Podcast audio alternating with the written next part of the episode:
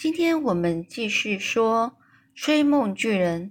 上次我们说说到了，苏菲说说男孩的梦真的很夸张，诶可以再让我看一下旁边这个吗？于是苏菲呢就开始读了旁边这个罐子的文字。这罐子上写着：“我正在洗澡的时候，发现只要我很用力的按自己的肚脐，身体就会出现非常有趣的感觉，而且我的手和脚也会突然消失不见。事实上，我完全已经隐形了。隐形的就是我，我都被，就是我看不到我的身体整个不见了的意思。我还在那里，只是没有人看得见我，就连我也看不见自己。”妈妈走了进来，她说：“那孩子到底哪里去了？前一分钟还在浴缸里呀，他不可能把自己洗干净的。”我就说：“我在这里。”他说：“你在哪里？”我说：“在这里。”他又说：“在哪里？”我说：“在这里呀。”他大叫：“亨利，你快给我出来！”爸爸进来时，我正在搓洗身体。爸爸看见肥皂泡泡到处在飘，不过他当然也看不见我。他又大叫：“孩子，你在哪里？”我就说：“在这里呀。”他又说：“在哪里？”我说：“在这里。”他又说：“在哪里呀？”我说：“在这里啦。”接着他说：“天哪，肥皂泡！看看那些肥皂泡，它们在那里飞来飞去。”就在那时候，我用力按了一下自己的肚脐，然后我又现形了。现形就是我又出现了，我的身体又出现了。爸爸兴奋极了。他说：“你是隐形男孩耶！”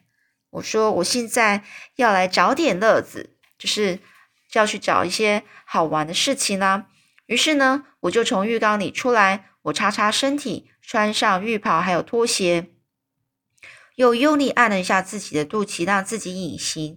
然后我就走上街道，进到城市里面。当然，只有我隐形的啦。我穿在我穿在身上的东西都还看得见。所以，当人们看见一件浴袍在半空中飘着，一双拖鞋在街上走动，却看不见身体的时候，每个人都惊吓的大叫：“有鬼啊！有鬼啊！”人们的尖叫声此此起彼落，此起彼落，就是在这边叫，那边也有叫，远方的、在近的都有。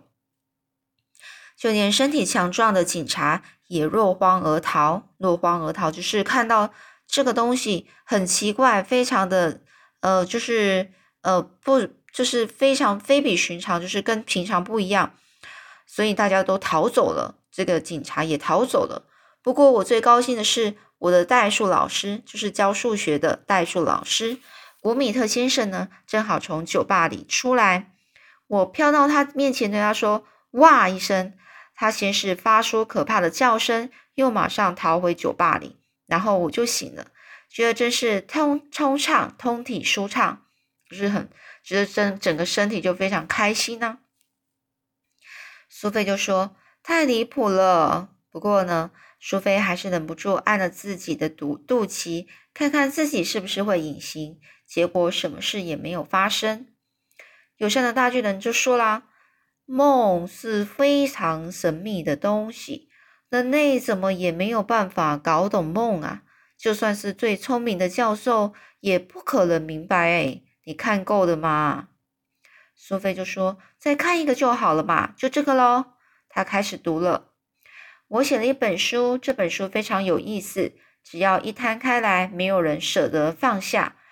从你读第一行开始，就会被吸引住，除非读到最后一页，才可能停下来。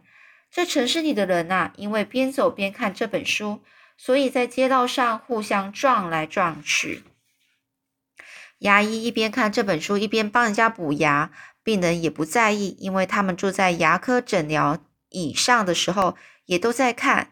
司机一边开车一边看书，于是全国各地都发生了车祸。脑科医生呢，一边看书一边动手术；机长一边看书一边驾驶飞机。结果把原来应该飞往伦敦的班机开到非洲的体开到非洲了。这足球员呢一边看书一边在球场上踢球，因为他们也舍不得把书放下来呀。连奥运选手也是边跑边看这本书，每个人都对书里的情节发展发展啊非常好奇。我醒来以后，还以为还为了自己变成全世界最知名的作家而兴奋的不得了。直到妈妈走进房间对我说：“我昨天晚上看了你的英文习作簿，拼字错的一塌糊涂，标点符号也是。”这友善大巨人就说：“哎呦，啊，你看够了吧？这里的梦哦，多的数不清。可是我这样捧着你，我手很酸呢。”苏菲又说。那边的罐子里都装什么梦啊？为什么上面的标签都那么小？这友善大巨人就说啦：“那个哦，因为有一天哦，我一口气抓到非常多的梦，实在没有时间和精力好好的把每个梦的内容都写下来。不过光是记下重点就足够提醒我了。”苏菲就说：“那我可以看一下吗？”这友善的大巨人虽然手很酸。还是把苏菲带到他指定要看的那些罐子的前面。苏菲很快的一个又一个读着标签上的文字，上面写着：“我和我的猫一起爬圣母峰。”另外一个是我发明了一种用牙膏就能开的车子。第三个是我用意念就能开关电灯。意念就是我想要，我想我心里想的什么。那个电灯，我想要，我心里想着电灯打开，然后那个电灯就打开了。接着下一个是我只是个八岁的小男孩，但是我长长得非常浓密的胡子，其他的小男孩都好羡慕。下一个是不管从多高的窗户跳出去，我都可以毫发无伤的平安落地。接下来是我养了一只蜜蜂，它飞的时候会发出摇滚乐的声音。的音乐声，苏菲说：“我好惊讶，你是在哪里学会这些字的呢？写这些字呢？”友善的大巨人就说：“啊，我还在想哦，你到底要到什么时候才问我这件事？”苏菲就说：“你从来没有上过学，却会写字，真是太了不起了！你是怎么学的呢？”这友善大巨人就走到洞穴的另一边，打开墙上一道神秘的小门，从里面拿出一本又旧又破的书。就人类的标准来看，那本书的大小很普通，可是，在巨人手掌中却只是像一张小邮票。巨人就说啦：“有天晚上哦，我把梦哦吹进房间里的时候，看见这本书放在小男孩卧房的桌子上，你知道吗？”我真的好想看呢，可是又不能偷拿。我从来不做那种事啊。那苏菲就问啊：“那你是怎么得到这本书的呢？”友善大巨人就微笑的说：“哦，我我借来的啦，只是借来看一下。”那苏菲就问啊：“那你一下是多久呢？”友善大巨人就说了：“哦，大概只有八十年吧。我很快就要把它放回去了。”苏菲就问。你就是利用这本书来学写字的吗？友善大巨人就回答说：“我我读了好几百遍呢，到现在还在读，不断从里面学新的字，也模仿着写。那是一个非常精彩的故事。”这苏菲把书拿过来看，大声的读着：“尼可拉斯·尼克比。”友善大巨人说。是达尔斯·齐根斯写的。苏菲说：“你说谁写的？”就在那时候，洞穴外面突然传来震耳欲聋的脚步声，震耳欲聋就是非常大声的声音的脚步声。苏菲就大叫说：“发生什么事了？”就像大巨人就说：“所有的巨人哦，出发去别的国家吃人了啦！”他很快的就把苏菲放进背心口袋。然后呢，很快的跑到洞穴入口，想把石头滚回原位。而苏菲呢，从口袋的小洞向外看过去，看见九个恐怖的巨人以非常快的速度从洞穴前面跑过来、跑过去。有善大巨人就大声问：“你们今天晚上要去哪里呀？”